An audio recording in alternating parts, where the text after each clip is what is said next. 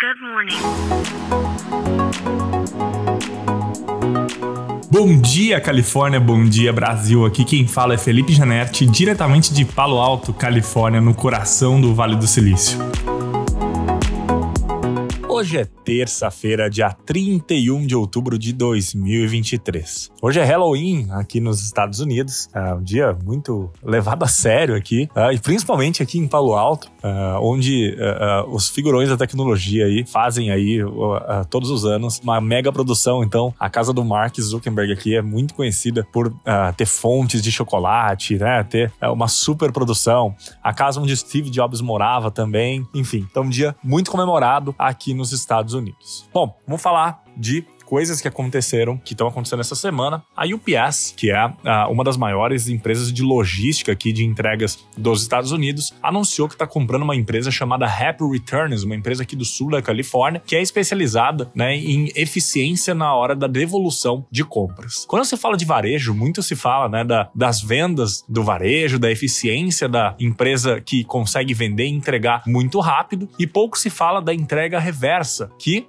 que tem aí, que é responsável responsável por grande parte dos custos dessas empresas. A Happy Returns uh, promete que ela consegue reduzir em 40% esse custo né, da logística reversa. Aqui nos Estados Unidos é muito comum você comprar numa loja e você ter 30 dias, até 30 dias para devolver aquela mercadoria se você não estiver feliz, se tiver encontrado um preço melhor em outra loja, etc. E isso, com certeza, né, onera muito em custos para as empresas, porque o cliente, ele exerce sim esse direito. Tem vários estudos que mostram que esse fato de você poder devolver em 30 dias aumenta muito muito mais o consumo porque as pessoas compram com mais tranquilidade. Só que na hora de retornar essa mercadoria para o seu warehouse, né, e dar um fim nessa mercadoria, existe um custo muito grande com isso. E essa empresa uh, diz que reduz em 40% todos esses custos. A indústria de retorno de mercadorias para as varejistas vai representar aqui nos Estados Unidos nos próximos anos algo em torno de 1,6 trilhões de dólares. E a UPS, então, né, vendo isso e vendo cada vez mais esse mercado aumentando, né, tá aumentando suas apostas e fez então, anunciou então a aquisição dessa empresa chamada Hat Returns. Bom, eu particularmente acho que é uma bela aposta da UPS. Uh, ah, eu vivo aqui nos Estados Unidos há mais de seis anos e vejo né, o quanto que isso tem aumentado. vejo com meus próprios olhos, porque geralmente os prédios têm sistemas automáticos de recebimento de mercadorias e a cada ano que passa, né, a salinha dos returns, a salinha da onde as pessoas deixam mercadorias para empresas como Amazon, UPS, FedEx coletarem esses pacotes tem aumentado cada vez mais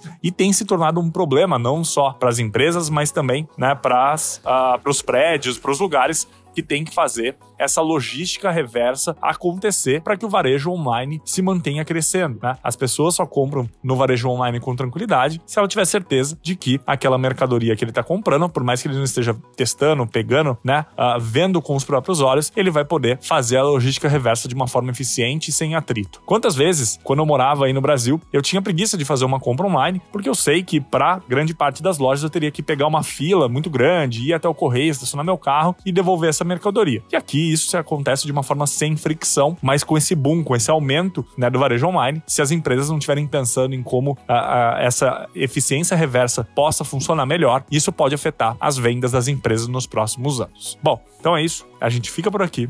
Amanhã tem mais. Tchau.